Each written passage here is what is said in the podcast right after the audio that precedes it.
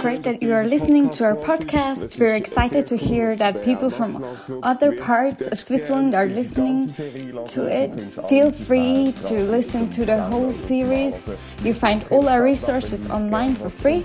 We are a church startup, so if you want to support us financially, you find all the details in the description below.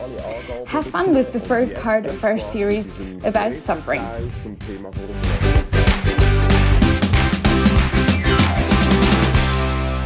Welcome to a new podcast. In the last sessions, we have talked about how to understand suffering, then how to prepare for it, and today we're gonna talk about how to go through seasons of suffering. It's good to have you here with us, Laila and Joel. Uh, Laila und Joel, mega cool sind wir da. Danke. Danke vielmals. We have quite an intensive year behind us. During that time, I got to know you in a different way, a deeper way. It was also a tough year for you too. And that's why we're here today, because we want to focus on how to deal with suffering. And it's important for me to say in the beginning that going through suffering is something very individual. This was actually the greatest lesson for me to learn during that time. Tell us what happened in April 2019. I was pregnant with our first son. We already knew that he had heart problems und äh, sind mega happy gewesen. Wir haben gewusst, dass es ein bisschen Probleme gibt mit seinem Herz. Er hat einen Herzfehler gehabt. Everything got arranged so that he could have his first operation right after giving birth. But then everything turned out differently. Four days before the due date, all of a sudden his heart stopped beating.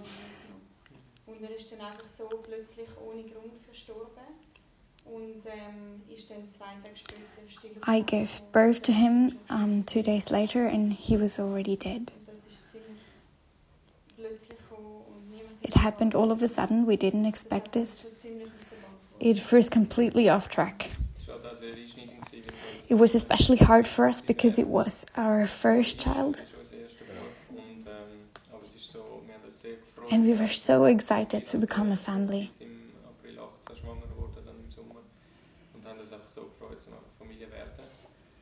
Dann einfach äh, das zu erleben, ist ähm, schon sehr einschneidend.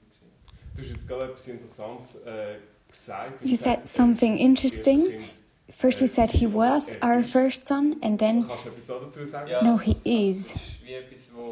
Yes, that happens very quickly. We say he was our son. That's just the language we use. But as time passed by, it became more and more important to us to say he is our son. Even if his life on this earth is over, he still is a part of our lives.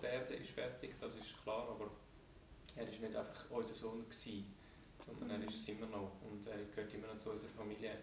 Und das ist, denke ich, so die sprachlichen Sachen, die dann alles äh, mhm. ja, auftauchen. Aber also es ist auch, wir haben gelernt, wir machen das, oder? Und es fällt uns auf. We sometimes say things that we actually don't really mean and that's what other people say too, just because of the use of our language. It was our first pregnancy, the first time we felt real love of parents toward their towards their child. And because of that, it's absolutely clear for us this was our first child and it will always be. How was the moment when you got the message that Levi is dead? Horrible. I got out of my depth and the world stopped turning.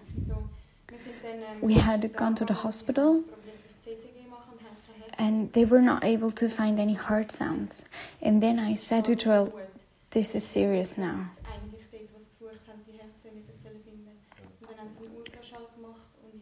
On the ultrasound, I could see that he was dead. So you both went to the hospital together? Laila hat dir angerufen, hey, du, ist etwas nicht gut. Und dann bist du zusammen im Spital für den Untersuch. Genau, genau. Yes. Laila had had a bad feeling in the morning already. And so he called, uh, she called me Ähm, bin nachher eigentlich zwei Wochen quasi voran gewesen, dass äh, It was right before the spring break. And then she called me around lunchtime and um, said that she couldn't feel the baby anymore and that she wanted to go to the hospital to check.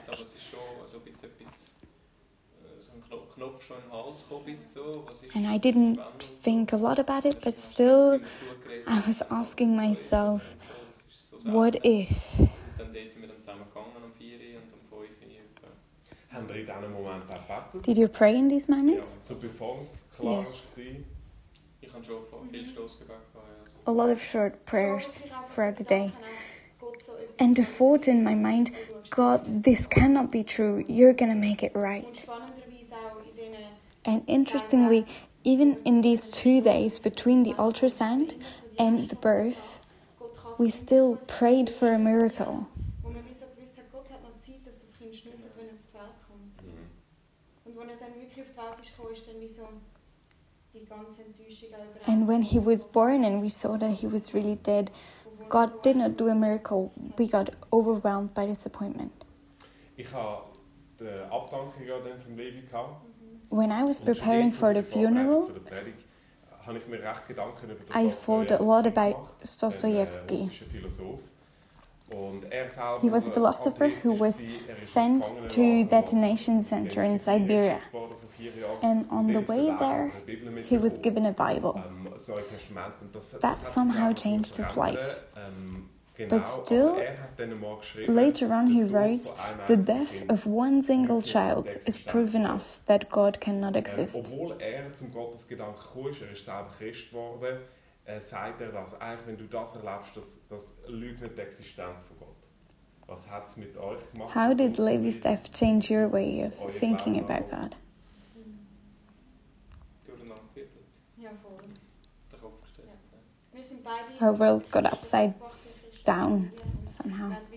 We both grew up in Christian families, and we always believed what our parents um, told us about God. Und dann hat es einem And this also um, shaped our marriage somehow in a very good way. But when this happened, it felt like someone had put us in a washing machine and we were completely thrown around by it. We suddenly had thoughts and feelings we've never had before. Suddenly, I felt extreme anger and hatred against God. It was shocking to me that I, as a Christian, could feel that way. Äh, also damit, mit dem Hass ist ja die Existenz von Gott noch nicht hinterfragt, Aber ist- mehr bestätigt fast. Ja. Ist das denn auch noch gekommen, dass man Did you doubt the existence of God Nein, as well? eigentlich nicht. Das haben wir Nein. gesagt. Eben, also ich sehe es jetzt auch so im Nachhinein oft einfach, dass die Beziehung zu Gott wie noch mehr Form angenommen hat. Eben, Our relationship to God has changed. Gegenüber ihm, hat die Beziehung zu ihm wie einfach noch mehr... äh, It has given it was soll ich more form Es ist wie mehr fassbar to have all these extreme feelings. hässig gewesen auf Gott, aber hat irgendwie gewusst, das heisst noch lange nicht, dass, dass es ihn nicht gibt, oder? Das, All these feelings darum kann ich halt für mich Don't mean that He doesn't exist. Nein, eigentlich die Grundfesten im Sinne von Gott ist auf die Welt gekommen. These fundamental truths of Christian belief were always out of Christian for me. Ich habe direkt einen Zusammenhang so gehabt für mich, ich weiß auch nicht. They were kind of separated from my anger towards God. Es ist mir glaube ich noch ein bisschen mehr gelungen als dir, ähm, oder gelungen. Oder halt, das habe ich einfach noch können so mehr machen, den Unterschied. Ähm, und darum ist es für uns, aber auch für dich, gell, nie dann gewesen, Also die Existenz von Gott haben wir glaube ich nie in Frage The existence of God was out of question. Sind alle seine Pläne wirklich gut? The question that I was asking myself was Is God really good? Mhm. Does He love me at all? Es war eher sogar noch ein bisschen das Gegenteil, gewesen, dass ich gewusst habe, ui, wie kann man sagen, Gott gibt es nicht, wenn... I didn't doubt God. It, it was quite the contrary. I thought there must be someone who decides about life and death. Oder mehr so im späteren Reflektieren oder? Ich glaube schon eher im späteren... The, these uh, thoughts come immediately or after some time? Du hast mehr gewesen, Wut, After some time. sogar Hass, Unverständnis, wie kann... auch irgendwie, weil wir halt durch die Geschichte, die Vorgeschichte vom Levi so Because Ja gesagt zu allem, was kommt. we were Es ist uns ready wichtig gewesen, dass er For uh, Levi to come with all his heart problems, we were prepared for anything. gesagt, wir nehmen alles, was kommt, And we strongly believe that God had good plans. We were ready to take anything. Um, und für uns war auch wichtig, gewesen, dass darf leben dass darf schnaufen it was important for us that he could live. Irgendwie, weisst, ja, durchgestanden mit ihm und sind wie parat gewesen und haben wie das Gefühl, das Vertrauen zu Gott ist auch gewachsen. And we felt our trust in God has grown in this time. so abhängig sind davon, dass wir gesagt haben, Gott, wir brauchen dich jetzt in dem Innen, oder? Und dann so der Schnitt, das ist wie... But then, when everything turned out differently, we, we get overwhelmed by so- dass wir nicht everything. genug gewesen haben. We were prepared for anything but not this. Was geht bei Gott vor jetzt im Moment, dass, dass er sagt, nein, jetzt doch einfach What is God thinking? Why did he say no to his prayers, to our prayers? Did we not trust him enough? bei dir Wut, Ärger, Hass sogar, oder? Bei dir ist was so der Hauptpunkt gewesen? wo So, what was the main thing, Joel, that you Doch schon auch experienced? Also, Anger as well. so ein bisschen, ja, es ist sowieso immer ein bisschen Gefühlscocktail, alles miteinander. Also, It's a bit- a da nicht so gut mixture of- passiert, Es ist so einmal Wut, Every kind of feeling. man einfach was, was nimmst du dir jetzt das Recht? Eben, das ist auch naiv natürlich, jetzt im grösseren Kontext gesehen, ich meine, das ist Gott, aber äh, ja, das, warum lässt du genau unseren Sohn sterben? But there were also questions. Wut und dann die Enttäuschung, aber wir haben doch und also was haben wir falsch gemacht und so, die Hinterfragung und so. Es ist einfach irgendwie eben Gefühl, lässt sich nicht so gut präzisieren. Was ich würde sagen ist einfach so die Fragen. Fragen. Feelings and questions. Die Frage steht eigentlich immer über. Questions are above everything. Why, why, why? Why us? Why Levi?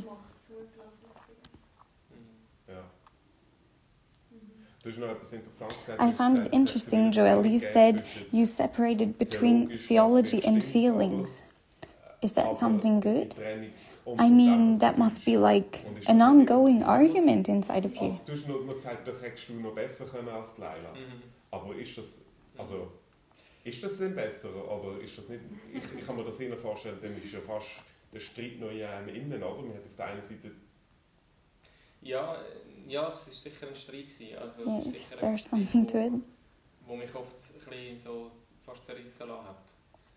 Obwohl ich auch muss sagen, eben, ich habe einfach gefunden, so sachlich, wenn ich das kann können anschauen mit, mit Gott, als einfach, also ich habe mich auch schon, schon ein bisschen auseinandergesetzt mit dem, äh, theologisch viel Podcasts I often listen to Thema und so, podcasts about ähm, suffering and God. einfach geholfen hat, zu sagen, hey, And this helped me to realize I don't just believe in God because I get a good feeling, but because I can see ähm, what He has done in history. nachweisbar ist, also wirklich einfach ja, sachlich gesehen. Und so wenn ich das dann anschauen konnte, habe ich das wahrscheinlich auch dann bei mir einfach können trennen Dann habe ich That made it easy for me to be angry at God und nicht müssen an das And then, oder so, at some point, like rationally remind me äh, of what I dann aber vielleicht believe in. wieder können sagen, nein, ähm, Gott gibt es im Fall schon. Also, also so habe ich es auch für mich geprüft. to tell myself, ähm, hey, God does exist. You can see that in Laila, history. Du bist nie am Punkt gewesen, dass du gesagt hast, hey, Laila, you did never come to the point where you stopped believing in God? Also ein paar Wochen nach der Geburt I did. habe ich- mag ich mich A few weeks after giving birth, I can remember I came to a point where I said, I'm sick and tired of everything. Das rüt- also schüttelt mich so durch und die Fragen werden so nicht beantwortet. My questions don't get answered. werden immer mehr, habe ich das Gefühl gehabt. Und dann bin ich schon plötzlich an dem Punkt gewesen, wo ich am liebsten hätte gesagt ich will nicht mehr glauben. I don't want to believe in this God anymore. Also ich, ha- ich mag mich erinnern, dass It's easier without him. Angst hatte, dass ich das Gefühl hatte, jetzt jetzt höre ich auf. Es ist fertig. Es ist einfacher. Okay. Und bist du hässlich geworden auf Kille, auf, auf Pastors? die du Did you get angry at the church too? Nein, gar nicht. No, not at all. Das war nicht nicht schon, es war mein Hass gegenüber Gott. wirklich Gott als, als alleinstehende It was about God alles kann und alles as an individual. So gut ist zu einem, das ist für mich nicht zusammengegangen. I Und ich habe immer das Gefühl gehabt, wenn Gott mich als sein I don't understand if wie kann denn God loves me. How Sohn sterben, wenn eigentlich could he let my was es ist, child die? wenn der Sohn If he knows exactly what it's like when your son dies. geht heute manchmal auch nicht zusammen. Also deine Hauptchallenge ist eigentlich die Liebe von Gott. So your main challenge was the love of God. Yes. Ja, ich habe schon das Gefühl gehabt, wenn Gott mich wirklich liebt, wieso lässt er so etwas zu, wo mich so... If God really loved me, Und jetzt so, why also wenn lets He stuff happen like this? äh, Zeit so vom Anfang, von den, der nach der Woche, wo du eigentlich gesagt hast, ich will mit dem Gott eigentlich nichts mehr zu tun haben, ähm, und so vielleicht noch zeitlich danach, hat es Sachen gegeben, So when you think of that time of grief, wo, wo da wie were there things that helped you in your relationship with God? So Aussagen gegeben, oder sind Things that other people said or that you read or heard? haben Oder hässlich gemacht haben? Von anderen Menschen. Ja, zum Beispiel. Oder äh, wenn du noch Podcasts gehört hast, weißt, hat Sachen gegeben, die haben dann gut da. Ähm, und auf die anderen gehen wir nachher noch ein. Mhm. Es hat schon so, für mich hat es schon so For me, Grundwahrheiten gegeben, die mir geholfen haben. there were fundamental truths that helped me. ja, eben, dass dass vielleicht nicht die Passage, wo Not statements like, sagt, ja, hat God has good plans for you. dir, Oder he's a good, good father und so. Eben, das können, können wir nachher noch. Aber so But- Sachen wie irgendwie... Ja, hat auch gelitten. To know that Ähm, Jesus has suffered wie es ist, too. wenn man leidet, He wenn man am knows what it's like und von jemandem to suffer. verlassen fühlt, oder? Das hat mir dann schon noch geholfen. Manchmal auch hässlich gemacht dann wiederum, oder? Weil ich so gefunden habe, ja gut, ja schön, aber... Äh, Sometimes warum it's hast du denn made me angry as well, müsstest ja überhaupt nicht und because I thought, well, but then you could have changed something. das dann in mir gekommen, äh, But- und ich kann festmachen im Herzen auch so. But mainly it helped me. Es ist. Und ist jetzt ein Freund für dich, der And God dass man hässlich was a friend for me that could handle my anger.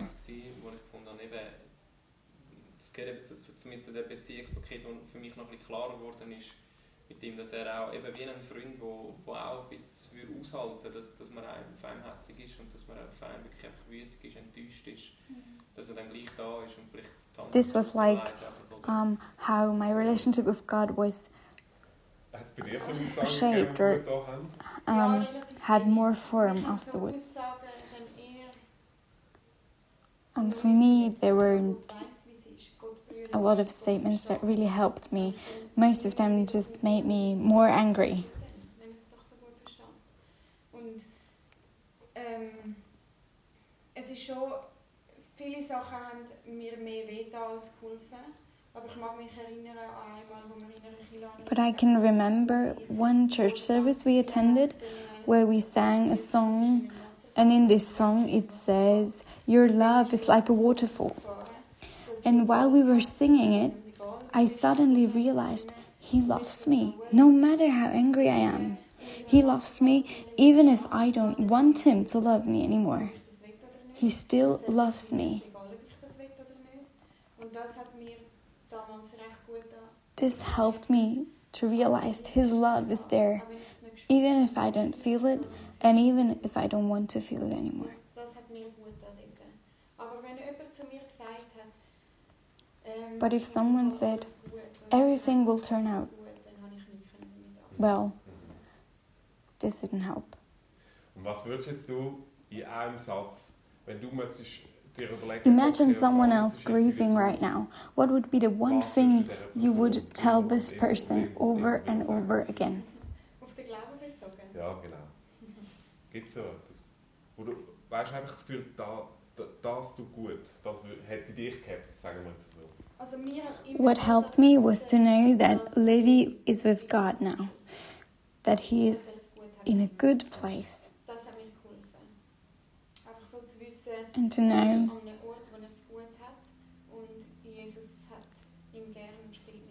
Und Jesus loves him. gut geht und irgendwann sind and one day we'll be together again. Das hat mir immer wieder gut getan. Einfach so zu wissen, irgendwann kommt dann der Tag, That helped me. ganz weit weg ist, wo wir zusammen dann können gut sein Und im Blick auf Gott gäbe es auch etwas. Das ist jetzt And when you're thinking about Ja. God, I think I needed to hear again and again that God loves me. Even if I didn't want to hear it. So you wouldn't want to hear it? ich glaube, so die Momente, wo ganz viel No. Menschen sind, habe ich das nicht- nicht. In times where I was really angry, I didn't want to hear it. Jetzt im Nachhinein But when I think about it, I had to hear it um, in so many different ways that yes, I think I needed Mir that. ist eben das eingefahren, ähm, wo, wo, wo ich, ich habe ja mit euch jetzt viel darüber geredet. Ähm, und da Um, I found it very interesting. Um, when I talked about you, Laila, you said Gott liebt mich, Gott liebt mich. I needed it to hear it over and over again. God loves me. God loves me. God loves me. This was what I needed. Even if I didn't understand it, even if I didn't feel it, but His love was still there. And I found it interesting because Christian faith says that the essence of God is love. Von Gott sind von seiner Liebe eingefüllt, oder? aber es gibt dann die Aussage, ist Liebe. Oder? Das ist die Essenz vom And- This was exactly what you needed to hear. Joel, du hast noch etwas Spannendes gemacht. Du hast, du hast gesagt, Joel, es sind so Wahrheiten gewesen, You said there are some truths Ja, es sind that you couldn't stand. so Sachen, wo, in that time. Weißt, ja, okay, sie, also Yes. sie in der Bibel, sie haben These are uh, truths, things you know, they're written in the Bible, they're true, und da glaube ich auch nach wie vor noch dran. and I still believe them. in das hinein, dass wir, dass wir in diesen But in diesem Strudel In the midst of all these feelings, you don't want to hear them. Ähm, eben, ich mache jetzt einfach fest, das ist nicht das Lied, wo For example, the song Good, Good Father. There it says, You're perfect in all of your ways on the bridge. And sometimes people say, everything works together for good. And you will see that after a while. And in the situation yourself, um, you might say, Yes, could be. Maybe we'll say that at the end of our lives. But in this moment now. I can't say that.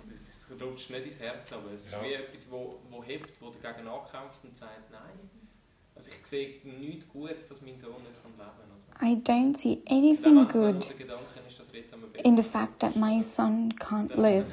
Also denkt, ist es auch von Gott, dass das Kind etwas in Eltern sein. Das Mhm. ist einfach so. Das glaube ich fest. Und darum, äh, ja, sind Und so wie sind ihr damit umgegangen? Also eben auf der einen Seite hören das so, da hören das so falscher Trost, oder? Mhm. Also Leute wollen ja eigentlich euch trösten, oder? Aber es ist einfach völlig falsch. Äh, es sind wie falsche So, Wahrheiten, oder? Aber wie, what did you do when umgegangen mit dem? People Also um, said things that hurt you. Um, I managed quite well to tell myself people mean well. They might just not know what they're talking about, and they don't know what happens inside of me when they say these things. Meint es gut, äh, weiß ja auch nicht, was es bei mir auslöst und darum ist es okay. Ähm, und dann haben wir aber auch mal, ich weiss nicht, wir haben noch darüber At some point, auch ein bisschen we discussed That it's okay to let people know how we feel when they make such a statement. Und darum haben wir dann schon auch gezielt, And so we started to talk about it with some of our closer friends. die wirklich näher stehen, die haben People that were really, really close, eigentlich nicht gesagt. they didn't see, uh, didn't say such things, but people that were close äußerer Radius und gleich, aber auch näher, wo and not real, real close, Dann haben wir dann auch um, with those people, we we did say how we actually feel, vielleicht mag wirklich that we du sagst, aber es- feel hurt, even if it might be true what you're saying. Äh, Und man kann es auch nicht steuern. Also, es klingt jetzt so, als hätte man das jedes Mal bewusst gemacht. Ja. Aber äh, Und Wie bist du damit umgegangen? How was it for you? Falsche, mit dem falschen Trost. Ja. Also, mich hat es meistens recht verletzt. For me, it was a lot harder. Das war die Tage, wo ich dann am Abend, wo es mir dann am Abend nicht mehr so gut gegangen ist, weil ich dann so über alles nachdenke. These were the days when I was feeling really bad in the evening because I was thinking a lot about what people said. And I couldn't understand why people would say these things.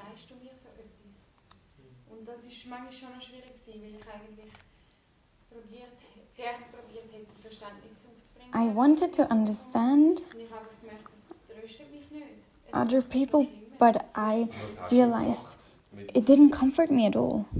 Ja, ich habe mich oft einfach dann in den Strudel da reingefallen, wo es einem dann halt noch mehr Often- I just kept on thinking about what people said. Today it's easier for me to say, okay, I understand that people sometimes say things that hurt and they don't mean it. I mean, even today, people sometimes say weird things like, oh, you became parents. I mean, we have been parents for a whole year now. But today it's, I can say it's good that some people don't understand why things hurt me. I, as a friend, often didn't quite know what to say. Ich wusste, Nein, es stimmt irgendwie doch nicht. Ja. wie, weißt wie gehen, wenn jetzt, I wonder was hat sich bei how euch verändert? Wenn your situation has changed the way you interact with people in grief. Eine Strategie, zwei, oder wo, wo ihr einfach, sagen wir, anders macht, als ich jetzt Is there a strategy? Also ich glaube, es ist There's a lot more understanding. I think. Das, was wir erlebt haben, versteht jemand anders nicht. But Und so ist es auch I can't make myself understand. It's more about articulating what you think. Or feel. ich weiß, wie es ist, zum Beispiel. Oder einfach sagen, ey, ähm, damals das auch wehgetan. Ähm, oder so, oder? Und, aber auch für Leute, die das eigentlich nicht erlebt haben. Eben darum habe ich auch die... We encouraged to ask or say everything because we didn't want people to change. The ones who spoke frankly about their feelings and thoughts usually didn't hurt us as much as others. That's why we also try um, to do that when we meet someone who experiences a kind of suffering that we haven't experienced ourselves by ourselves. Und, und würde sagen, dass, das ist das, was wir jetzt auch würden machen wenn, wenn, wenn wir jemandem begegnet mit einer krassen Trauer oder mit, mit einem krassen Schicksalsschlag, wo wir eigentlich nicht kennen.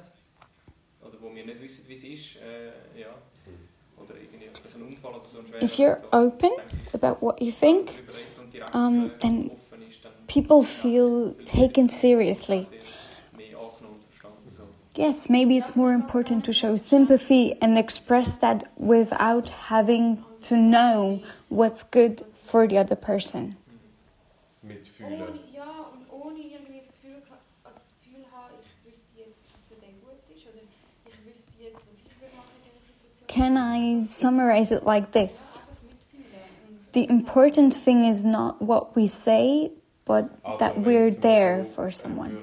Würd- würd Is that right? ausformulieren, Yes. Eigentlich nicht etwas sagen, sondern einfach da sein. Ja. Geht es ein bisschen in die Richtung. Ja. ja, schon. Dass die Essenz weniger ist, oh, ich muss das irgendwie Yes, to be there and to endure the grief with them. theologisieren, sondern Ja. Ja. im Grunde einfach da That's not so easy, we know that. Weil ich denke, weil ich denke, das ist das Schwierige für die Leute. Mhm. Es ist auch äh, Trauer, die sie sich selber dann aussetzen, oder? Mhm. Es be be beelendet ein Stück weit, wenn man uns sieht, wenn, wenn wir so Trauer, oder, ja, es Und ich kann nichts machen. ja, genau, ich kann nichts machen. Und, und das ist aber dann eigentlich das Wertvolle, wenn die Leute das bereit sind, oder? Nachher wird zeigen, ich bin da und man hockt einfach auch mal eine Viertelstunde ohne etwas zu sagen da, oder, äh, oder ich kann anfangen zu was not something we were expecting, Äh, ja. Ja. So, But es something ist we wished das for. ist nicht eine Erwartung, I can remember we often talked about this. Why can't people not just endure us for a while? That's all we wish for. Warum können es die einen Leute nicht einfach aushalten mit uns? Das ist eigentlich alles, was wir wollen. Äh, ich habe schon ein bisschen angedeutet, dass, dass äh, Different question. zu Gott sich auch verändert hat. So, durch das Do you think it would have been äh, easier for you noch, noch einen Schritt if you would have had Könnt ihr euch einen- different theological convictions? euch das Ganze ganz anders getroffen hätte, wenn ihr That was an important question for me as äh, pastor as well. Vorbilder gehabt hättet, oder Or us as Das church. No, I don't think so. Haben wir etwas falsch gemacht? Mhm. Mhm. we often asked ourselves, what if we had prayed more? What if we had done this or that differently? But it just happens as it happens. And looking back and thinking, what could we could we have done differently? These questions never helped us. Also da haben wir uns wie wahnsinnig gemacht, um das zu überlegen. Oder?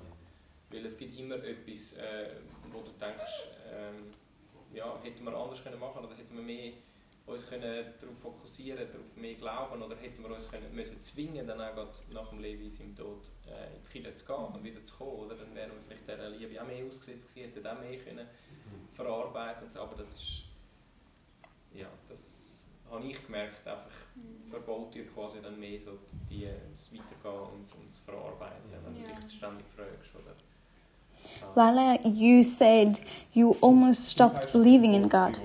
Why didn't you? I believe I didn't because so many people prayed for us while we couldn't pray anymore. Jemand hat mal zu mir gesagt, These were people es betet so who didn't even know us. Das Netz verteilt über so viele verschiedene auch Länder zum Teil, wo uns wie auffängt, jetzt wo wir selber nicht können beten I always thought, well, okay, you pray. I don't pray anymore. But by now, I think that was something very important for us and had a big influence on us.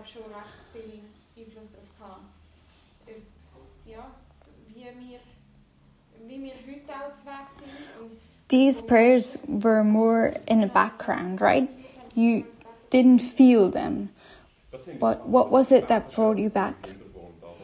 For me, it was an experience in November 2019. We were in a church service where um, the whole church prayed for God's blessing over the life of Lilith's niece. That's what they do there instead of a instead of a christening. And the subject of the sermon was suffering. so. Und dann ist das Thema wirklich sogar noch äh, Leid gewesen, also zum Thema Leid. Und das ist schon noch wo wir gefunden, was wirklich. Äh, It got very emotional for both of us during worship.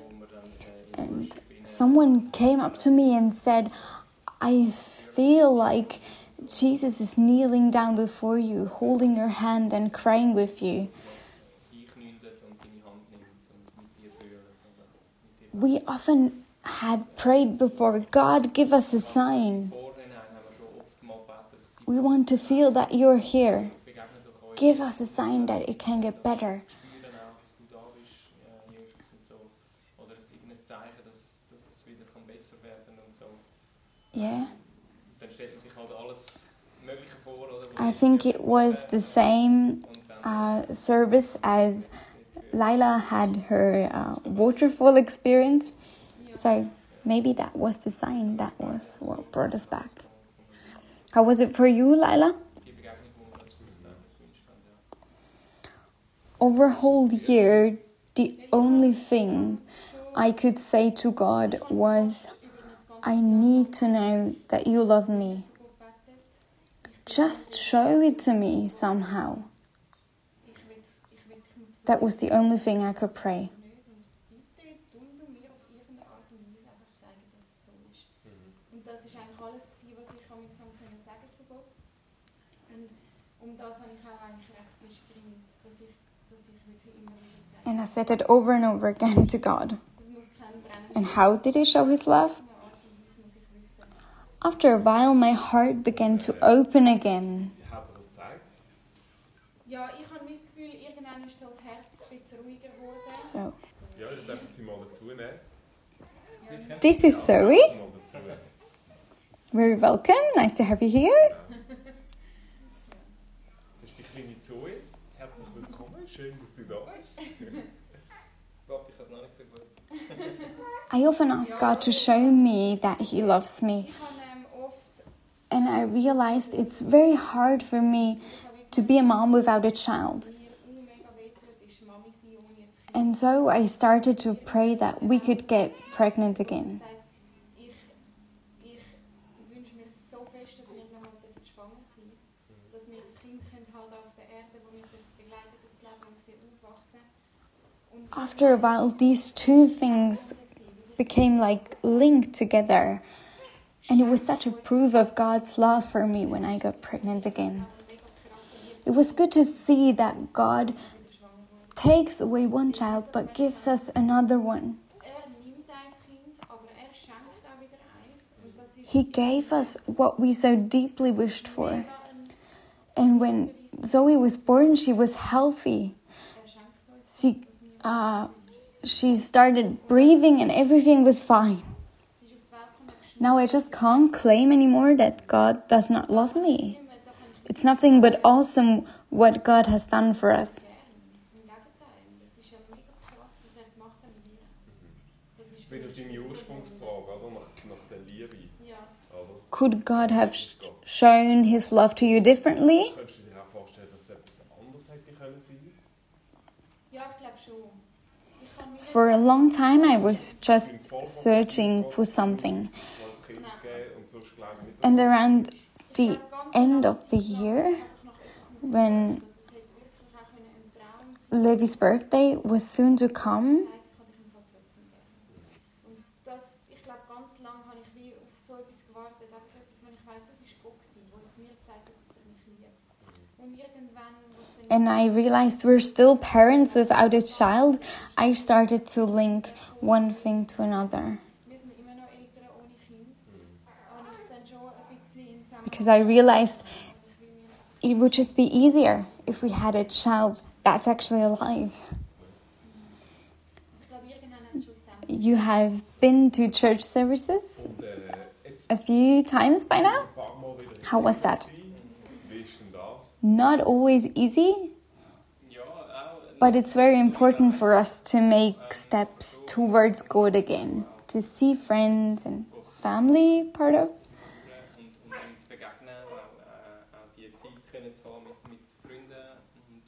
It was important for us to take that step.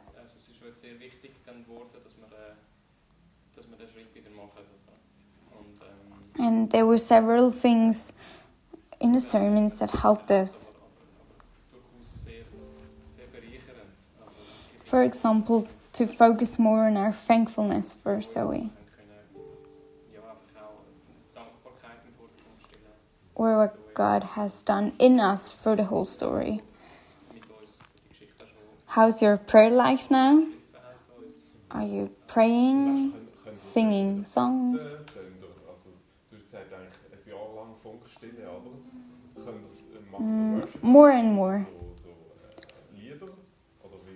We're still developing trust in God, I think. The questions are still there.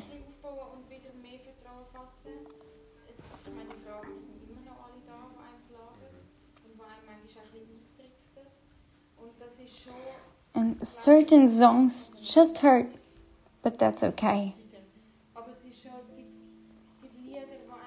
So, what do you do when you hear such a church song that hurts you? Certain songs I can't sing. That doesn't work. But I enjoy that others can sing it for me.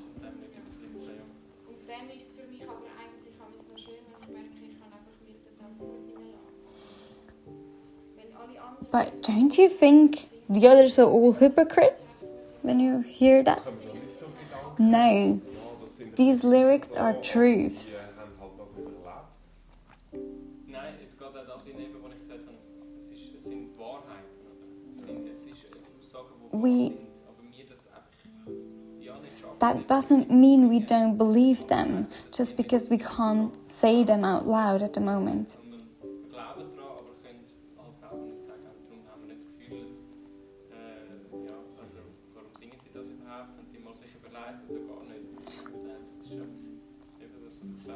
I think um, you get a bit closer to the point where you can honestly sing them again every time you hear a song.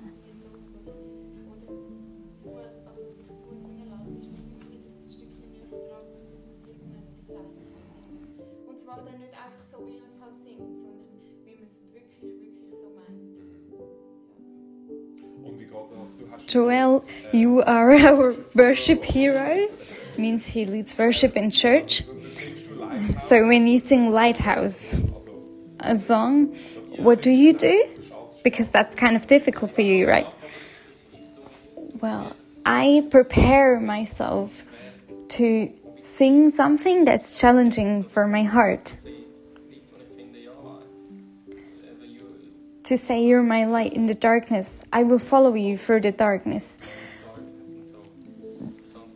That's something that's difficult. I didn't always live up to that standard, and I don't now sometimes. But this is something I want to learn. This is something that I believe it's true that God is a light in the darkness. And so this is challenging for me, but I still can sing it because deep down I know it's true.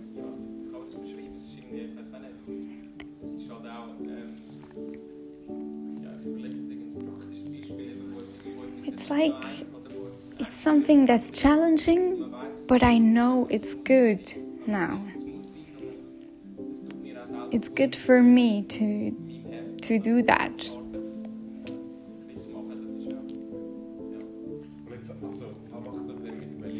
At your wedding, you sang the song Good Good Father. Can you listen to that? Listen, yes. It gets easier. It's a process. A year ago, I wouldn't have listened to it.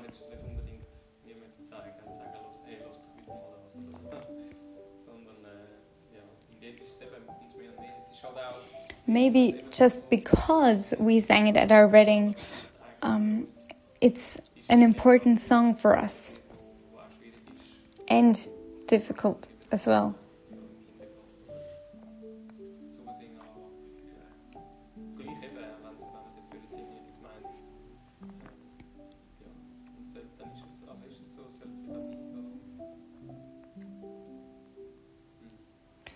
We also wish for it, to sing it from the depths of our hearts. Maybe it will always hurt a little bit, be difficult for us. This story will always be part of our lives too. But we wish that one day we can just sing all these songs that are difficult for us now.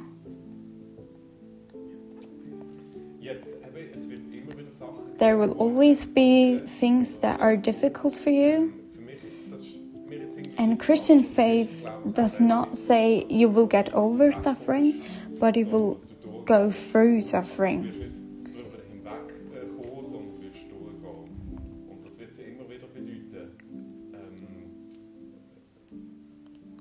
What helps you to go through suffering? Is there a Bible verse or anything?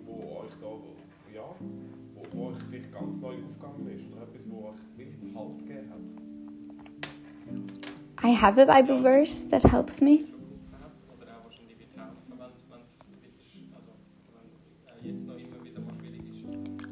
It's Psalm uh, 63, verse 8. There it says, My soul clings to you, your right hand upholds me.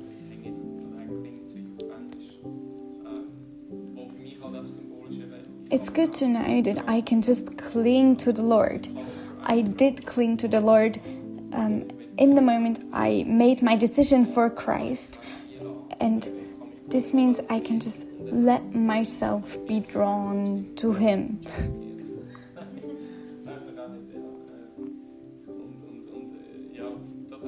that helps me.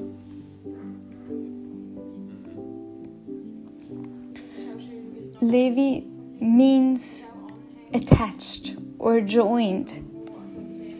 At the funeral, you talked about this too, and you said that we should think about Levi being attached to God and that we should focus on clinging to the Lord, being attached to Him.